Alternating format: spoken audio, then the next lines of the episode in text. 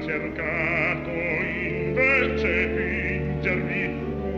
uno squarcio di vita. Ilia per massima sol che la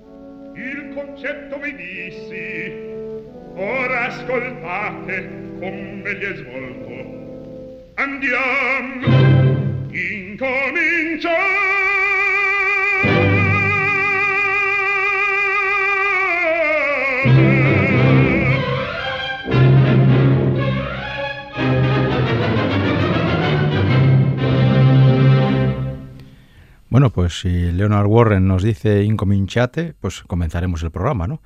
Y eh, seguro que más de uno ha reconocido esta página, es el prólogo de Pagliacci, la ópera de Ruggiero Leoncavallo, al que no hace mucho tiempo le dedicamos un programa completo. Y hoy vamos a hablar no de Pagliacci, aunque por supuesto que va a aparecer varias veces durante el programa, sino sobre el compositor, Ruggiero Leoncavallo, un italiano que nació a mediados del siglo XIX, que murió en 1919, ya bien entrado el siglo XX, hace ya más de 100 años, y que, eso es uno, que es uno de esos compositores que está en una especie como de lista que existe por ahí, eh, compositores que escribieron muchas óperas. De hecho, Leoncavallo escribió, pues así, a vuela pluma, una docena más o menos, pero solo se le conoce por una. Y encima, eh, la mala suerte de Leoncavallo es que la, que la conocida es la primera que hizo. Que mm, nunca me había fijado ese detalle, pero cuando Leoncavallo eh, escribe y estrena Pagliacci, no es ningún chaval, ¿eh? Para la época ya tenía 36 años y ya se le podía haber supuesto, en algún caso, en algún compositor ya con 36 estaba en plena madurez artística y ya había hecho grandes obras, pero Leoncavallo estrena su primera ópera, esta, Pagliacci, en 1892 y, nunca más volvió a tener... Bueno, tuvo un éxito atronador, ya, ya, sabemos que Pagliacci es una ópera breve, dura una hora, que normalmente se suele colocar junto con Caballería Rusticana de Mascagni. Por cierto, Mascagni, otro compositor que solo tuvo éxito con una ópera, Caballería Rusticana.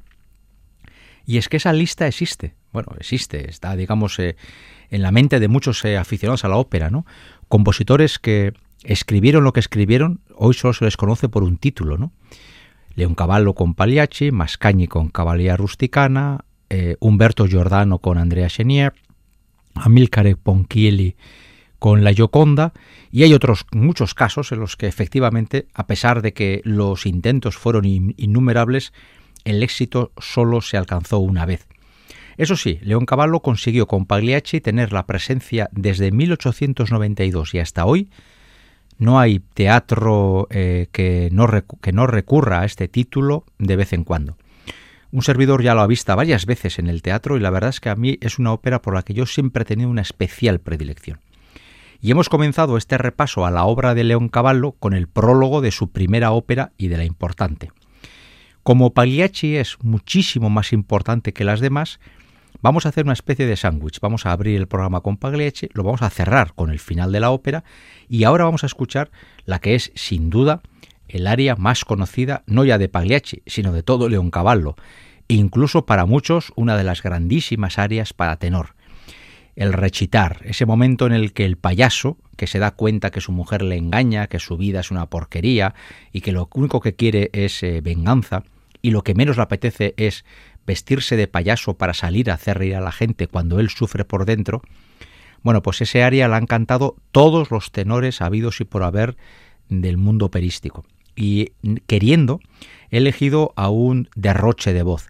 a un tenor que es espectacular y que desde luego cuando uno lo oye en buenas condiciones se queda asombrado del bozarrón que tenía el señor Franco Corelli. Así que continuando con la obra de León Cavallo, pero sin salir de su primera ópera, he aquí este aria de eh, Canio, el protagonista de Pagliacci.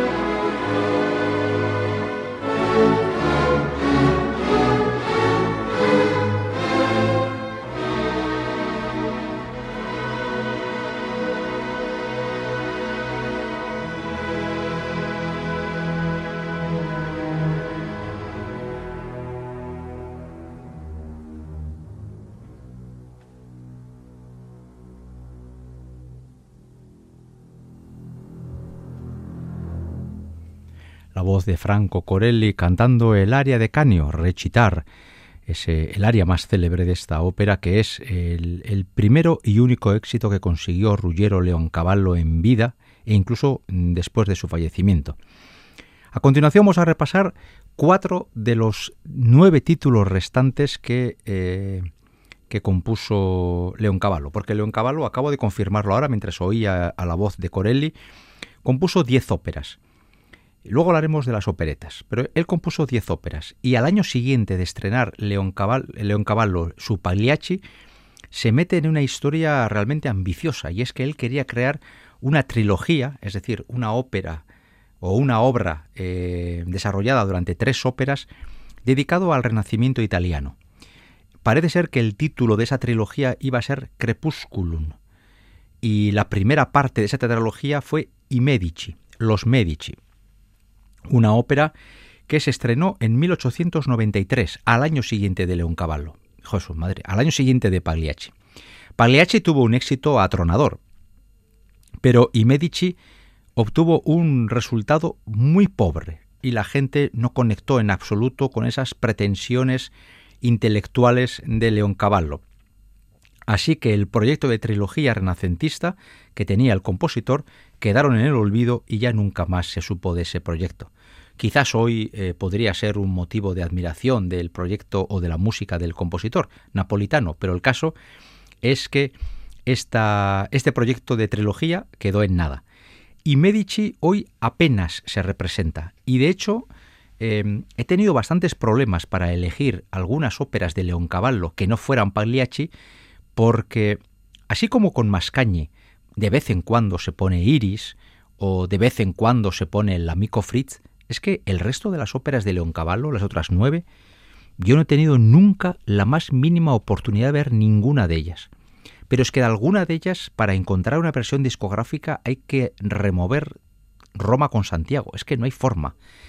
Y hace no muchos años, no sé si ahora unos 10 o 12 años, eh, un servidor y muchos aficionados a la ópera nos quedamos sorprendidos cuando una casa discográfica muy conocida sacó una versión en CD de I Medici. Yo en ese momento me enteré que existía esa ópera. Estaba Plácido Domingo y estaban otros personajes de cierto nombre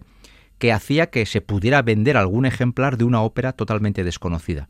Pues aprovechando esa grabación vamos a escuchar una página muy breve de esta ópera, Táchita Selva, en la voz de un barítono andaluz que por el que tuvo por el que siempre he tenido una cierta predilección, porque además tuve la enorme fortuna de ver su debut profesional. Carlos Álvarez canta esta página de I Medici.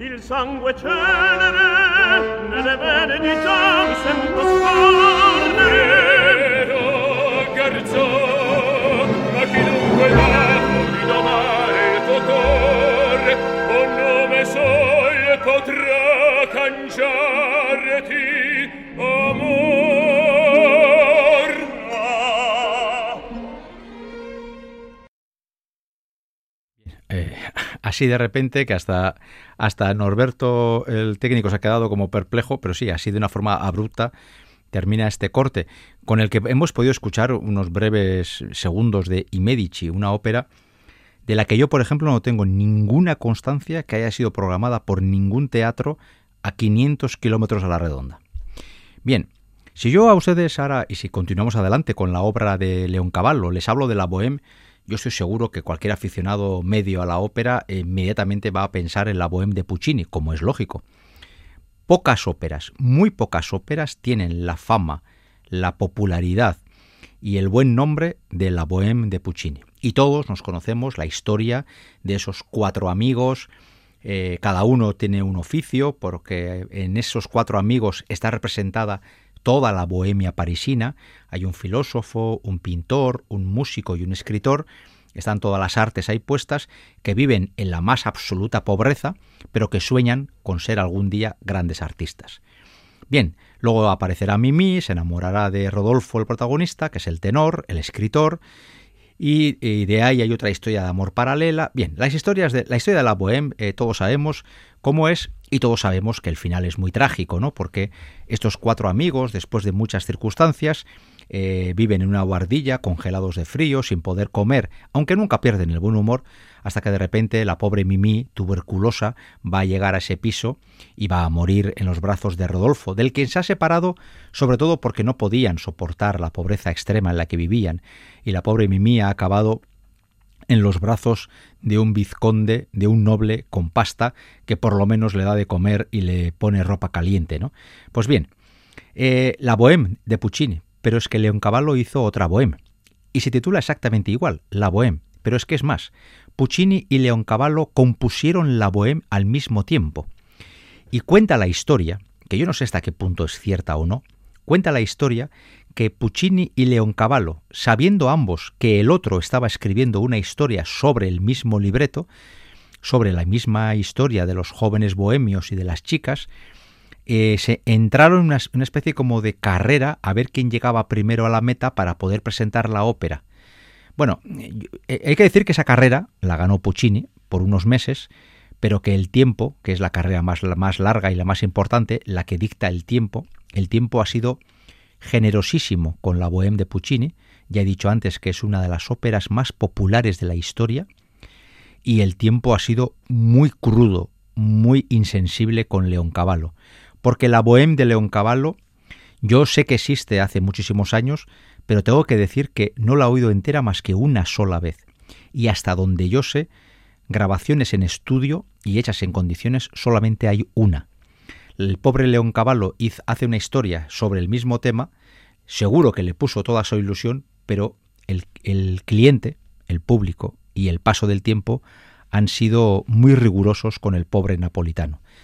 De todas maneras, conviene traer a colación esta ópera porque estamos ante la misma historia, con los mismos personajes, los mismos nombres, aunque eso sí, cambia algunas cosas. Por ejemplo, en Puccini, Marcello, el pintor, es un barítono, para Leoncavallo es un tenor. Rodolfo, el poeta, para Puccini es un tenor, para Leoncavallo es un barítono.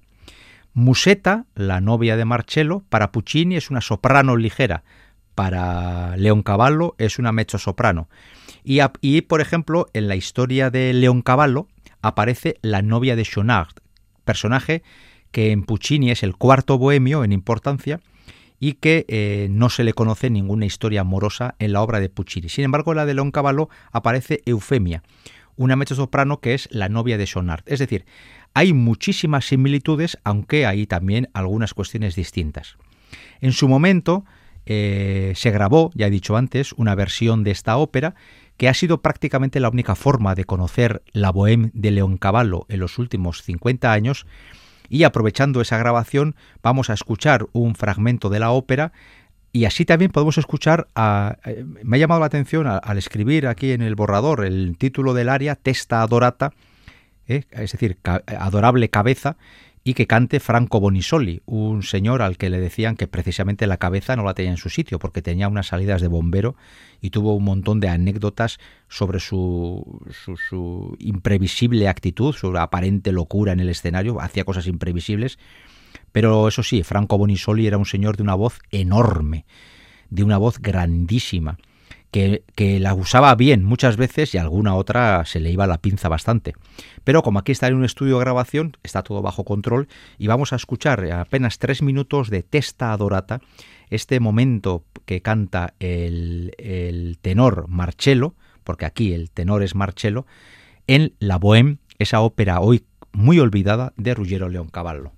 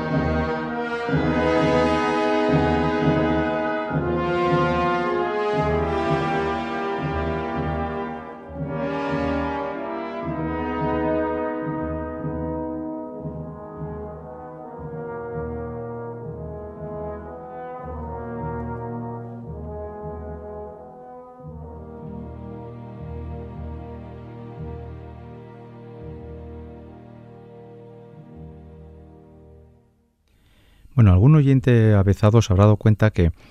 en varios fragmentos de las óperas que llevamos oídas, Pagliacci y Medici y la Bohème, hay una cierta tendencia a un estilo de canto bastante personal, ¿no? En el que, por ejemplo, los llantos, los susurros, los sollozos, ese tipo de cosas se entienden como normales, primero porque las historias son muy dramáticas y luego porque, eh, aunque no lo he dicho hasta ahora, mm, doy por sabido que Ruggiero Leoncavallo es conocido precisamente por ser uno de los padres del verismo. Hemos abierto este programa con el prólogo de Pagliacci y el prólogo de Pagliacci siempre se ha considerado una especie de, de declaración de intenciones para definir qué es el verismo. Verismo para nosotros eh, sería algo así como eh, ese conjunto de óperas en los que se busca la verdad. Y la verdad sería no tanto una verdad objetiva, que quizás no exista, sino porque los protagonistas de las historias eh, son personajes de verdad. No hablamos de dioses, de guerreros indomables, de reyes enigmáticos, de magos o de duendes o de hadas o de brujas. No, los personajes de las óperas son personas de carne y hueso, que podríamos encontrárnoslas en la calle en cualquier momento. Es gente pobre que quiere ser artista, es gente que quiere que está peleando en un cabaret por ser una estrella, es eh, una persona que trata de, de enamorar a una chica a pesar de que ella esté casada cosas que pueden ocurrir en nuestra vida cotidiana y personas normales y corrientes con oficios incluso más bien sencillos, gente sin dinero, gente sin posición social, pero que son, que son personas de verdad, en el, en el sentido de que son personas que podemos encontrar en nuestra vida cotidiana y donde es bastante más difícil que uno se pueda encontrar con un dios enfurecido, con un guerrero invencible o con un rey despótico. ¿no? Esas cosas quedan más para nuestra imaginación. León Cavallo, en ese sentido, eh, cuando hace payasos, lo que hace es diseñar las líneas maestras de lo que es el verismo. Y en ese verismo muchas veces las historias son truculentas y el canto que se hace de esas historias es también bastante truculento. Si me permiten la consideración personal, a mí me suele llegar a agotar tanto drama, tanto lloro, tanto tanta pasión y tanto y a mí como me gusta más el canto técnico más que el apasionado, pues está muy bien oírle a Corelli cantar el recitar, está muy bien oírle ahora a Bonisoli en un alarde vocal impresionante cantar toda esta página, pero yo me imagino una ópera de dos horas a semejante, con semejante intensidad y uno al final acaba midiéndose la tensión, ¿no? A ver si, si, si va a tener alguna reacción fisiológica, porque es que es, es llevarnos al extremo continuamente. Bien, vamos con otra ópera que curiosamente en los últimos años está teniendo, y abro comillas, un cierto predicamento. Y quiero decir cierto con comillas porque como antes no tenía ninguno, pues ahora cualquier cosa que se haga parece que está saliendo a la luz. La ópera se estrena en 1900, es decir, en el último año del siglo XIX, y es Tza eh, que es la protagonista de la historia y que es una mujer que es cantante de cabaret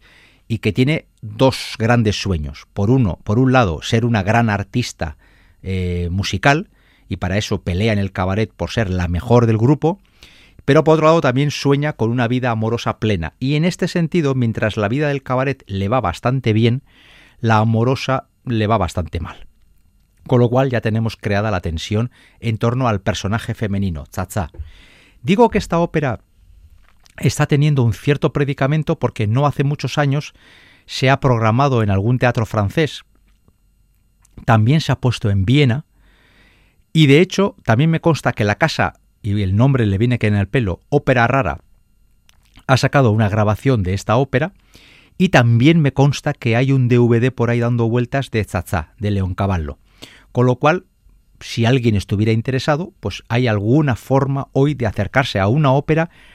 que de lo contrario, ya les puedo asegurar, ha estado totalmente ignorada, sobre todo después de la Segunda Guerra Mundial. Hasta la Segunda Guerra Mundial, Chacha tenía algún protagonismo porque había sopranos que les gustaba el papel de la protagonista y lo aprovechaban para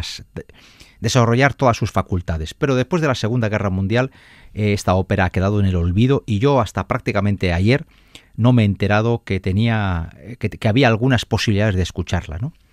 Pues bien, vamos a traer eh, a colación otro tenor conocido, Josep Carreras, y vamos a escuchar este fragmento de esta ópera de 1900 de Ruggiero Leoncavallo, el mismo año en el que, por ejemplo, eh, Puccini estrenaba Tosca. La, el área es O mio piccolo tavolo, mio, piccolo tavolo, y esta es la voz de Carreras cantando este fragmento de Chacha de Leoncavallo.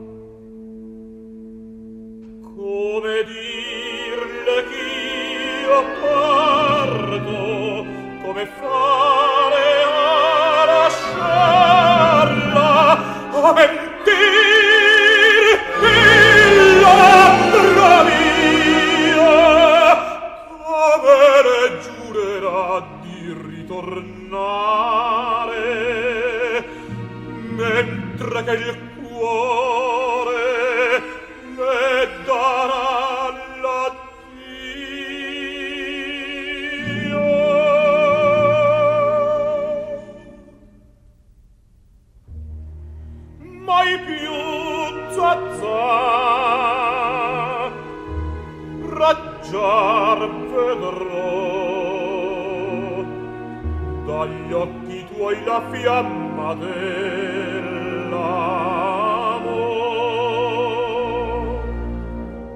e mormora più non pudrò. Calde parole stretta il mio cuore.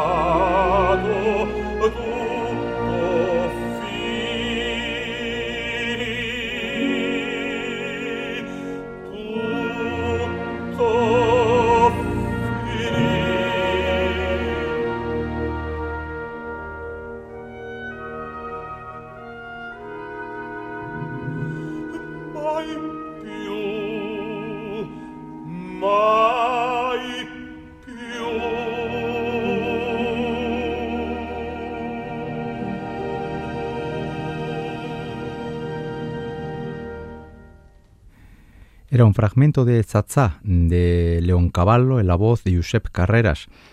A partir de, no de una forma automática, pero a partir de 1905 aproximadamente, León Caballo comenzó a, a asumir que jamás iba a conseguir el éxito de Pagliacci otra vez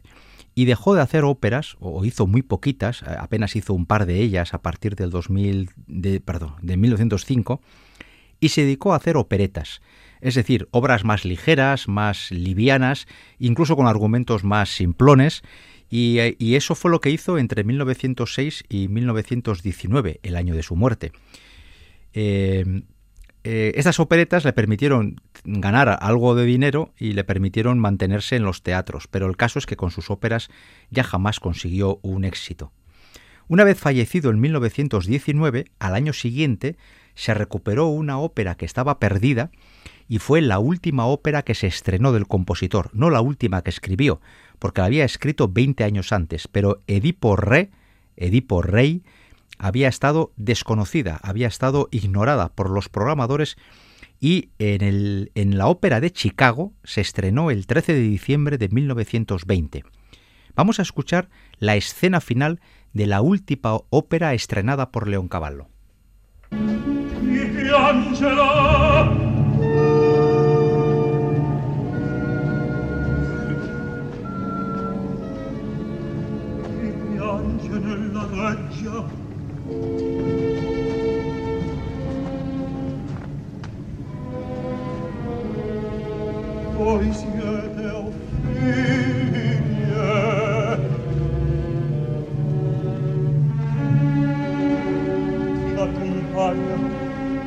I'd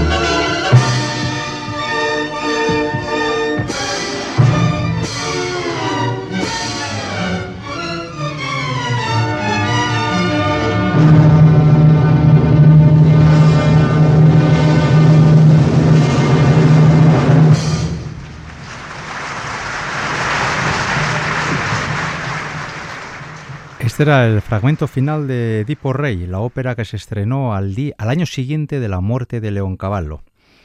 Bien, eh, ya hemos dicho durante varias veces en este programa que estamos dedicando a este compositor, que por cierto voy a decir que este es el programa 272 de Ópera ON aquí en Radio Vitoria y que Norberto Rodríguez en el apartado técnico y un servidor Enrique Bert ante el micrófono somos quienes hemos hecho esta propuesta en torno a un compositor, Ruggiero Leoncavallo, que alcanzó su fama con la primera ópera y que jamás volvió a encontrar la misma a pesar de los múltiples intentos que con óperas y operetas hizo durante los 60 años de su vida.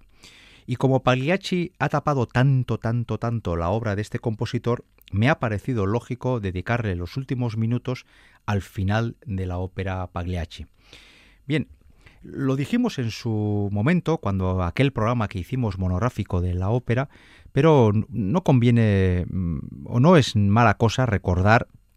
en qué consiste el final de esta ópera y que es uno de los finales más célebres de, la historia de este arte, ¿no? Recordemos que Canio y su esposa y, y, dos o tres miembros más son una troupe de payasos que van por los pueblos de Italia haciendo pequeños espectáculos para ganarse unas pocas monedas. Han llegado a un pueblo, estamos en pleno agosto, hace un calor de mil demonios, y en ese pueblo está la tropa de payasos y está Neda, la, esposa del jefe de la troupe, que es Canio, y ese es el pueblo en el que vive el amante de Neda. Canio es el jefe de la tropa, es el que hace de payaso en la ópera, pero es un hombre extremadamente celoso en su vida privada y tiene miedo de que Neda le pueda engañar. Ese engaño va a quedar eh, a la vista y eh, toda la situación explota en, la pequeña troupe de payasos justo poco antes de que comience una representación en ese pueblo. Y va a ocurrir una cosa que dramáticamente hablando está muy bien construida. Canio, como payaso, va a tomar parte en la obra, pero él va a empezar a mezclar la vida real, es decir, el dolor que él siente al constatar la infidelidad de su esposa, con la obra, y en la obra él también va a encontrar a su enamorada con Arlequín flirteando. Es decir, se mezclan dos planos distintos, la vida real y una obra dramática, que cuentan una historia similar, que tiene que verlo con la infidelidad. Canio va a empezar a enloquecer, va a empezar a mezclar la vida real con la, con la obra de teatro y al final eh, lo que va a ocurrir es que Canio, totalmente enajenado, celoso, incapaz de aceptar que su mujer ya no le quiera, va a matar a su mujer en escena, todo el mundo al principio va a creer que son grandísimos actores porque parece, y así dice el público, parece que es cierta la discusión que tienen y les va a costar mucho entender que efectivamente es cierta, que Canio ya hace tiempo que ha perdido el guion de la obra y que él ya está inmerso en su enajenación, en su locura. Como público está Silvio, que es el amante de su esposa, y entonces cuando Silvio trate de rescatar a Neda de la locura de Canio, Silvio también va a ser eh, asesinado y al final los dos van a caer muertos junto al, al, pequeño tablado donde hacen la obra de teatro. Y es entonces cuando Canio va en la última frase de la ópera va a decir aquel momento célebre la comedia es finita, la obra ha terminado, esa obra en la que él ha estado eh, totalmente sin razón, quiere decir perdida la razón, mezclando realidad y ficción, teatro y vida, eh, de una forma pues muy difícil de entender para ese público que hemos, hemos de imaginar en un pequeño pueblo italiano, gente sin gran cultura, que de repente recibe la visita de un grupo de payasos, de un grupo de teatro y que pueden hacerse unas risas al anochecer, una vez se va el gran calor de mitad de agosto. ¿no? Pues bien, con, esta, con este final de la ópera terminamos también este programa que hemos utilizado para repasar algunos de los títulos más significativos de Ruggiero Leoncavallo. Los dos grandes protagonistas de esta escena van a ser Plácido Domingo como Canio y Teresa Estratas como Neda. Estos últimos Aproximadamente ocho minutos de Pagliacci nos sirven para cerrar este programa. En la confianza de haberles hecho pasar un buen rato oyendo la música de Cavallo, hasta la semana que viene.